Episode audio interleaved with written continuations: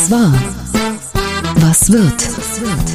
Bosbach und Rach, die Wochentester. Das Interview.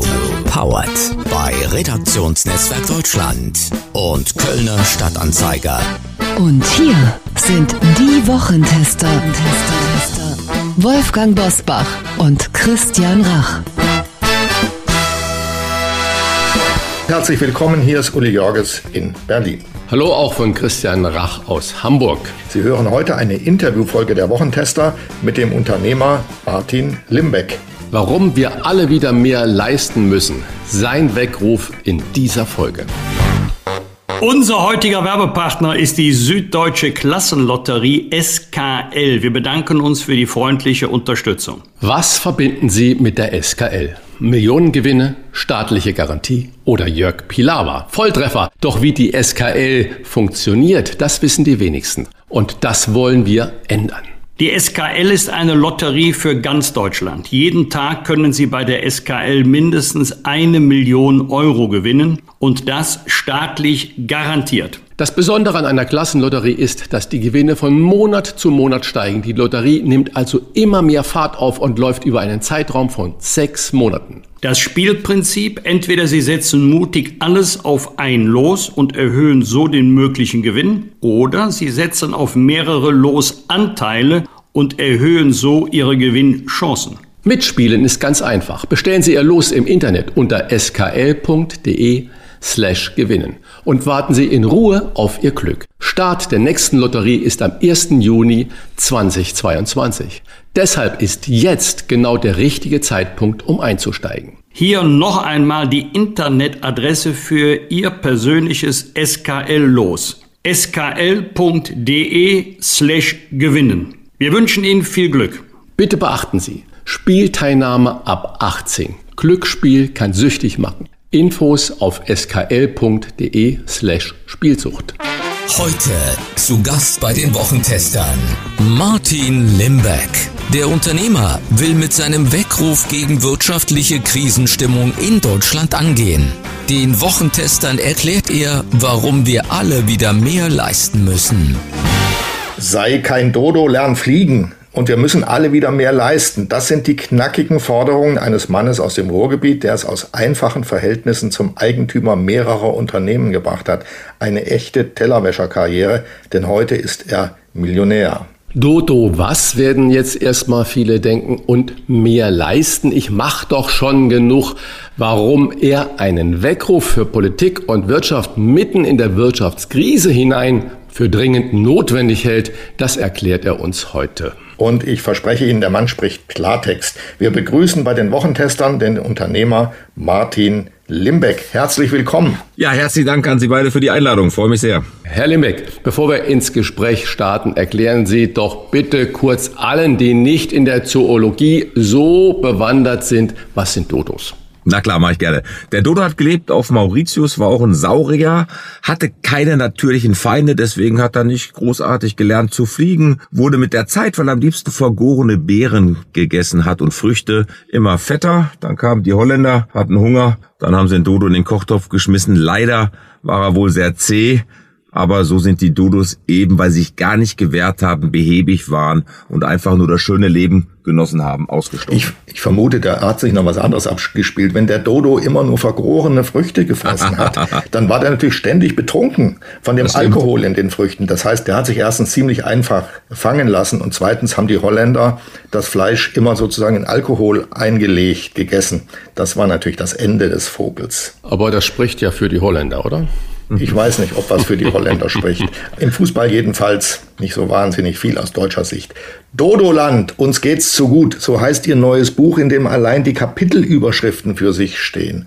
Mit Puderzucker im Hintern läufst du keine Extrameile, steht da etwa.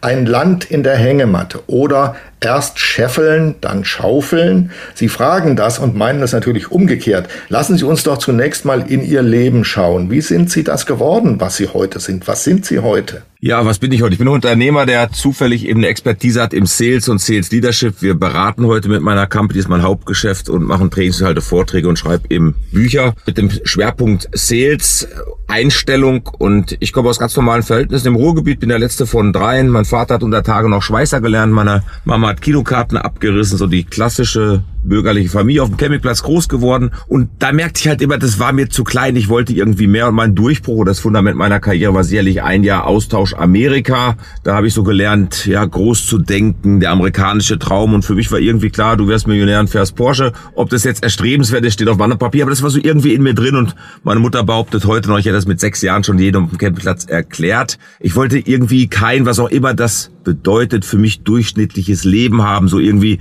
9-to-5-Job, Abendbrot essen, Tagesschau, bisschen Fernseh, Bett. Und ja, so habe ich eben mein Talent entdeckt im Sales und ich glaube, in uns allen steckt viel mehr drin und äh, die Menschen, die eben erst schaufeln und dann scheffeln und die kurze Geschichte ist die, ich habe in Amerika, da arbeiten alle Kinder nach der Highschool, erst Rasengebiet und dann sagte Rich zu mir, ein Freund, was machst du im Winter? Da sage ich, du, keine Ahnung, sagt er, I will introduce you in the Snow Shuffling Business. Also Schneeschaufel gekauft, was machst du als typischer deutscher Junge aus dem Ruhrgebiet? Immer Danke, bitte sagen. Du willst erst fragen, ob du darfst. Und Rich schreit, nee, nee, so funktioniert es in Amerika nicht. Du musst erst schaufeln, danach schellst du, du kriegst immer Geld. Und so war es auch. Und diese Mentalität vermisse ich bei vielen Menschen. Auf der einen Seite bei Jungen, diese Rasenmäherkinder, wo die Eltern schon mal den Weg frei gemacht haben. Und auch bei meiner Generation, die nenne ich immer gerne Silberrücken ab 50, da habe ich oft Menschen im Seminar in der Beratung sitzen. Ja, wissen Sie, ich bin 55. Ja, den Rest schaffe ich auch noch. Und es macht mich so traurig, weil es muss doch auch Spaß machen, das, was ich tue eben auch beim Arbeiten und nicht nur in der Freizeit oder beim Hobby. Mit wie viel Geld sind Sie denn aus den USA zurückgekommen? Ich habe damals meine ersten 1000 Dollar da tatsächlich gemacht und hatte 1000 Dollar gespart und konnte meinen Eltern das Taschengeld, was ich monatlich bekam, zurückzahlen. Herrlich. Herr Limbeck, aber das klingt ja natürlich toll. Erst schaufeln und dann scheffeln und dann halt auch richtig Geld verdienen, trotzdem Spaß dabei haben. Erklären Sie das bitte doch mal den ganzen Leuten, Pflegern, Pflegerinnen, die in Krankenhäusern arbeiten oder in Kitas oder an der Kasse von einem äh, Supermarkt sitzen, die sagen, ich schaufel doch den ganzen Tag, aber scheffeln werde ich eigentlich nie. Sehr gute Frage und ich habe natürlich gerechnet, dass wenn ich so ein Buch schreibe, dass solche kritischen Sachen auch kommen. Erstmal meinen großen Respekt, was diese Menschen natürlich alle leisten, jetzt auch in dieser besonderen Zeit, die wir... Und viele haben ja auch Spaß daran, verstehen Sie? Ja, haben auch Spaß genau. Und, und darum geht's mir. Mir geht's gar nicht unbedingt, dass jeder äh, Millionär werden muss oder kann ja auch nicht jeder Milliardär werden oder Sternekoch oder einen äh, Journalistenpreis gewinnen, so wie Sie zwei, sondern es geht eben darum für mich auch zu sagen, habe ich Spaß an dem, was ich tue. Also gehe ich diese extra mal. Nur ein Beispiel, ich habe mir vorgestern Abend noch den C gebrochen, leider, bevor ich hier nach Sevilla bin. Und die Krankenschwester im Krankenhaus, die war einfach freundlich. Ich bin Schwester Birte, ja, wir gucken mal, jetzt gehen sie zum Röntgen. Der Arzt war nett, dann haben sie mir Tipps gegeben, ich habe erzählt, ach, sie fliegen nach Sevilla zum Finale. Die hatte Spaß und das ist das, was ich meine. Und das war nachts um halb elf. Aber Herr Limbeck, wenn diese Krankenschwester dann nachts um halb elf und um halb eins dann äh, Schicht, Feierabend hat, dann muss sie mit der Bahn äh, fahren, weil es um die Krankenhäuser rum keinen Personalparkplatz mehr gibt und die Wohnung in der direkten Nähe kann sie sich auch nicht mehr leisten, sondern muss noch eine Dreiviertelstunde raus aufs Land fahren, damit sie dann äh, letztendlich um zwei Uhr oder um halb drei nachts zu Hause ist. Das widerspricht doch dann ihrer Philosophie sehr. Überhaupt Obwohl nicht. Ich, prang, ich prange ja auch an, da wir ja sehr viele Lehrer in der Politik haben.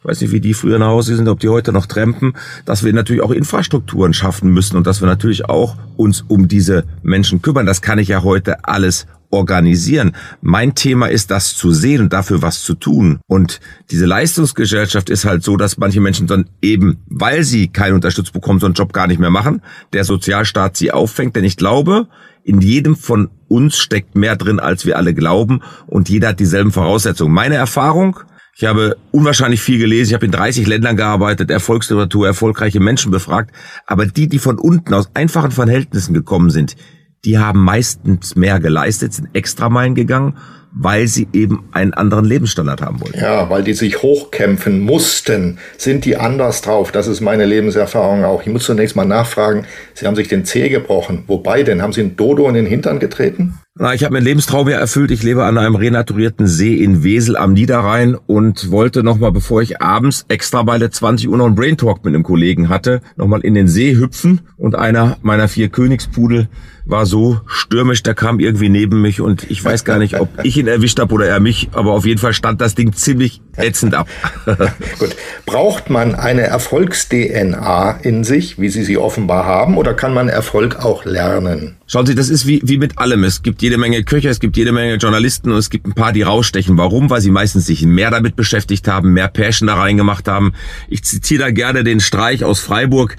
Ja, ich freue mich sehr, wenn das DFB-Pokalfinale schafft, weil es ein toller Typ ist. Einer von uns, sage ich immer, ein normaler Mensch, der sagt, weißt du, wir wissen ja gar nicht, was Talent ist, aber diese Menschen haben halt mehr trainiert. Ich kenne Spieler, die spielen heute in der fünften. Ja, die hatten viel mehr Talent. Aber da gibt's andere in der Bundesliga. Aber die haben halt mehr gearbeitet, die haben eine extra Meile gegangen. Und darum geht es. Ich kann in allem gut werden, wenn ich mich fokussiere, eine Struktur habe, Disziplin und jetzt kommt das Wichtigste, eben den Fleiß habe und nicht um 19.30 Uhr schon wieder gute Zeiten, schlechte Zeiten schaue. Also Talent alleine reicht nicht. In Ihrem Buch lassen Sie ja immer wieder Beispiele aus Ihrem Alltag einfließen, auch von jungen Menschen, die eigentlich noch leistungsfähig sein müssten, konditional, sind die Jungen häufig im Kopf schon Beamte?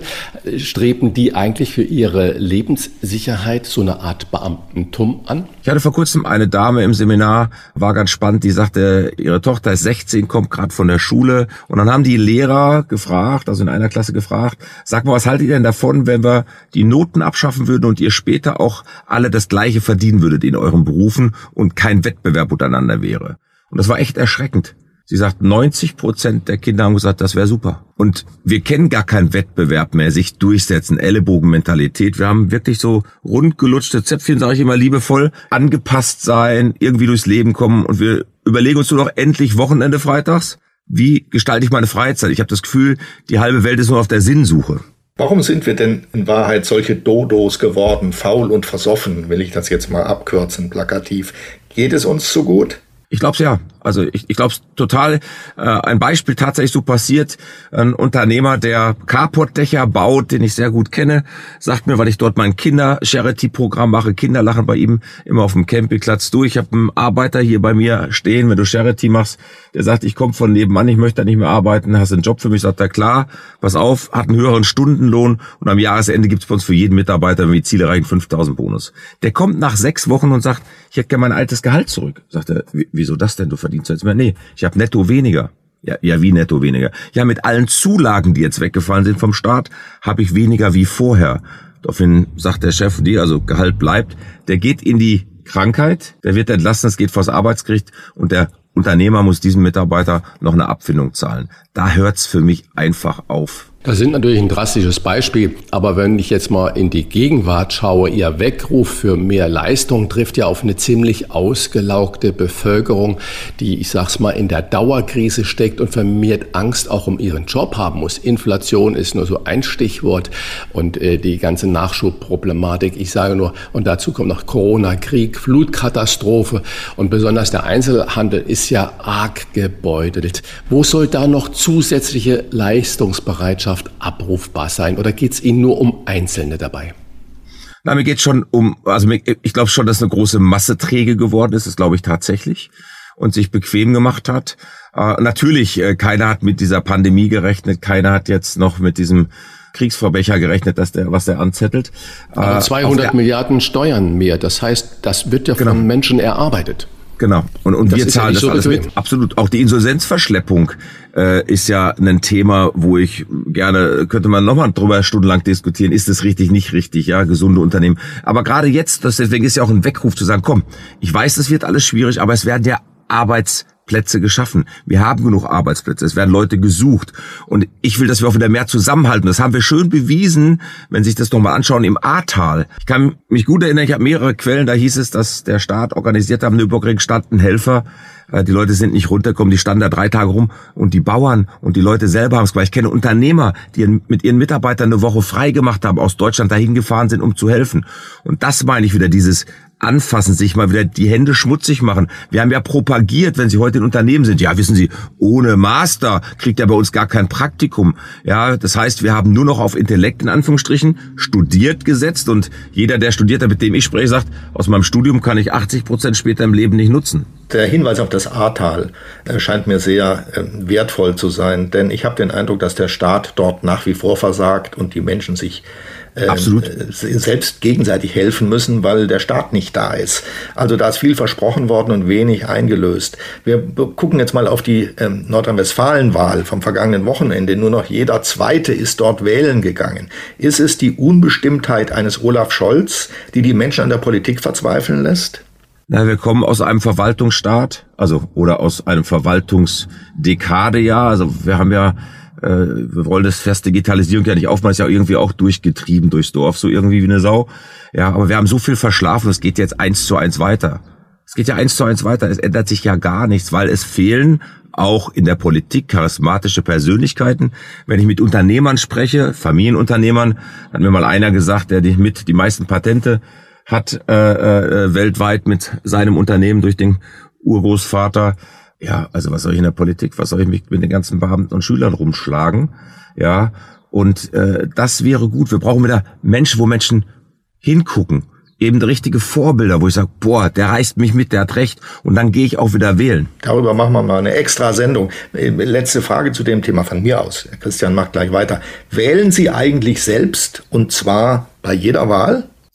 Kurz, klare Antwort, genau. Gut. Und jetzt äh, auch bitte eine kurze, klare Antwort. Sie haben gerade über Unternehmer, Kollegen gesprochen. Würden Sie denn mit Ihrem Wissen und mit Ihrer Ausstrahlung in die Politik gehen und das alles weitergeben? Und strahlen. Das ist, ganz, das ist ganz lustig. Ich bin da schon öfters gefragt worden. Jemand sagte, wenn Sie die FDP gehen, Herr Limberg, in fünf Jahren sind Sie Spitzenkandidat. Mein Thema ist so, ich bin zu klar und zu wahr und ich bin oft nicht so diplomatisch. Und ich glaube, deswegen würde ich mir das nicht antun wollen ja, an der Stelle auch. Und das ist, glaube ich, auch der Frust der Unternehmer, ja, äh, wo natürlich äh, es zweischneidig ist, sage ich auch, ne? Wenn es nicht einer dann mal macht, wie soll es sich dann verändern? Dann werden wir weiter. Die Menschen haben sich da rein retten, ihre Diäten erhöhen, ja, und gucken, wie sie ihre Schäfchen ins Trockene bringen. Ich konnte noch nie verstehen, das habe ich auch gesagt, wenn ich einmal ein Amt hatte von vier Jahren, ja, dass ich dann lebenslang eine Rente bekomme, einen Fahrer und eine Privatsekretärin. Das ist ja schon nicht sehr so. Bedenklich. Dann müssen wir ja die Kirche auch im Dorf lassen. So ist das ja nicht. Wenn Unternehmer so ungern Politik machen, wer soll denn dann Vorbild sein, um die Dodos zum Fliegen zu bringen? Also wer fliegt selbst und sieht zu, dass die anderen hinterherkommen? Ich glaube, das ist für jeden und deswegen dieser Weckruf dieses Buches. Ich gebe Ihnen ein einfaches Beispiel. Ich bin vor 14 Tagen von Düsseldorf geflogen, war ein bisschen Stress morgens, da wollte ich nicht von Wesel fahren, also bin ich abends ins Lindner eingesteckt. Ich nenne es auch ganz bewusst so.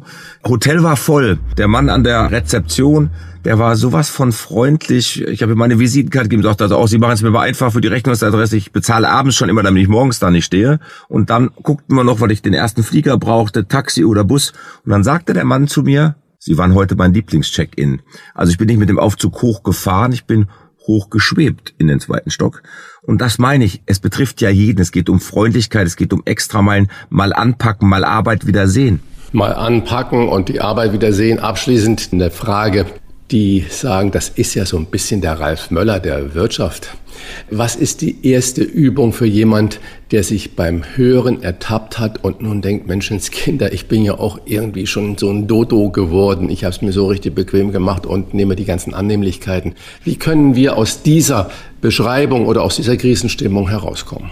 Ich glaube, es gibt eine ganz einfache Übung, hört sich lustig an, aber schreiben Sie sich mal die Laudatio Ihres Enkelkindes für Ihren 80. Geburtstag. Ja, Sie werden 80 Jahre alt, Ihr Lieblingsenkelkind hält eine Rede über Sie und sagt dann, was für ein Leben Sie gehabt haben. Neueste Statistik, ja, Personaldienstleistung, gerade durchgeführt worden in Deutschland. Menschen möchten nicht weiter wie 50 Kilometer um ihren Wohnort arbeiten. Ich glaube, wir müssen wieder flexibler sein. Wir müssen äh, äh, mehr Risiko haben. Wir müssen äh, auch Lust haben, mal was Verrücktes zu tun. Und dafür muss ich halt das das Angestandene, da haben wir Ängste in uns drin, keine Frage, auch Zweifel aufgeben und Lust haben, wirklich Spaß auch am Job zu haben. Es fängt schon an, dass wir immer dieses Wort dreschen Work-Life-Balance. Weil sobald ich Work-Life-Balance sage, trenne ich ja die Arbeit schon vom Leben. Und wir geben Arbeit mittlerweile irgendwie so eine schlechte Eigenschaft, so ein notwendiges Übel. Es gab ja schon immer von mir diesen Satz, manche Menschen arbeiten, um zu leben, andere leben, um zu arbeiten. Und ich sage immer,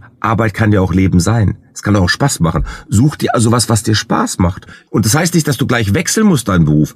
Aber was musst du vielleicht in deiner Einstellung, in deinem Verhalten ändern, dass du wieder mehr Spaß hast? Wir erwischen Sie ja äh, direkt nach dem Endspiel um den Sieg der Europa League. Das heißt, Sie haben Eintracht Frankfurt siegen sehen. Das sind doch elf Dodos, oder?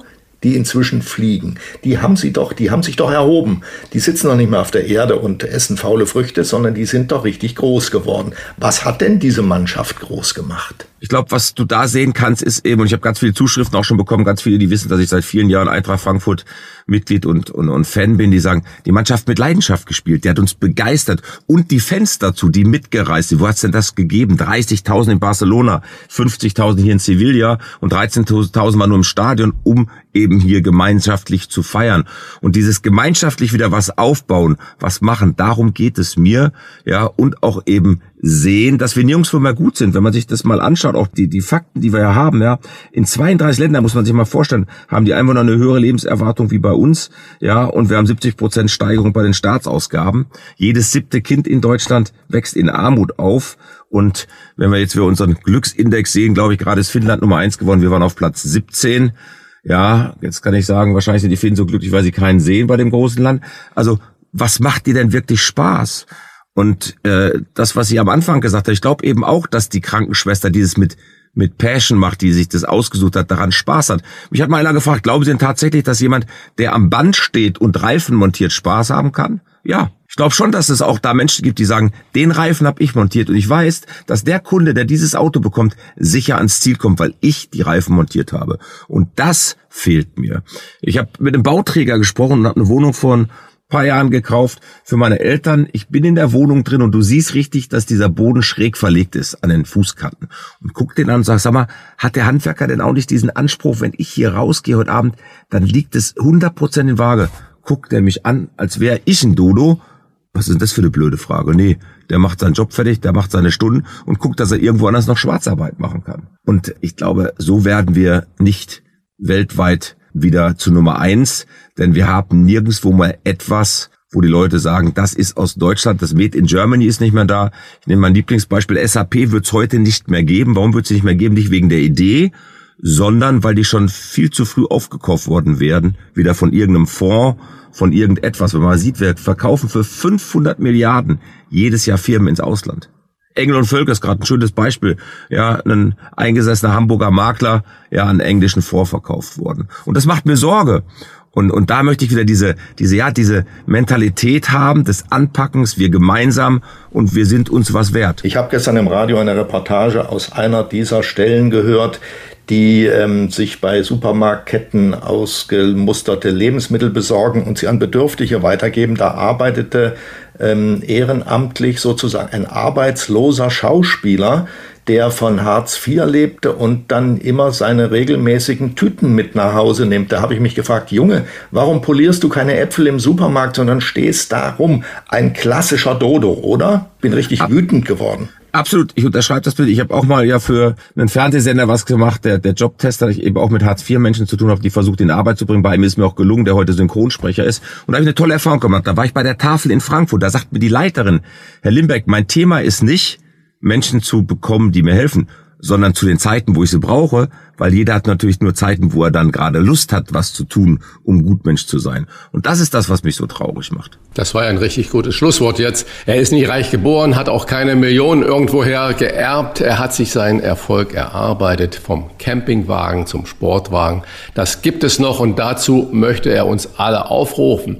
Auch wenn es gerade in diesen harten Zeiten besonders schwerfällt. Danke an den Deutschland-Motivator Martin Limbeck. Wenn Sie noch mehr Kicks brauchen, brauchen. Dodoland, uns geht's zu gut, warum wir alle wieder mehr leisten müssen. So heißt sein neues Buch. Danke für das Gespräch. Vielen Dank für die Einladung, hat Spaß gemacht. Kommen Sie gut nach Hause. Ja. Vielen Dank. Das waren die Wochentester, das Interview mit Unterstützung von Kölner Stadtanzeiger und Redaktionsnetzwerk Deutschland. Wenn Sie Kritik, Lob oder einfach nur eine Anregung für unseren Podcast haben, schreiben Sie uns bitte auf unserer Internet- und auf unserer Facebook-Seite. Fragen gerne per Mail an kontakt@diewochentester.de. Sie hören uns über alle Podcast-Plattformen und natürlich auch über Smart Speaker wie Alexa und die App des Redaktionsnetzwerk Deutschland. Einfach die RND-App für Apple oder Android im App Store herunterladen. Dort gibt es rund um die Uhr aktuelle News und die neuen Folgen der Wochentester. Danke für Ihre Zeit. Die reguläre Folge hören Sie am Donnerstag schon um 7 Uhr. Was war? es wird. Wolfgang Bosbach und Christian Rach sind die Wochentester. Ein maßgenau Podcast. Powered bei Redaktionsnetzwerk Deutschland und Kölner Stadtanzeiger.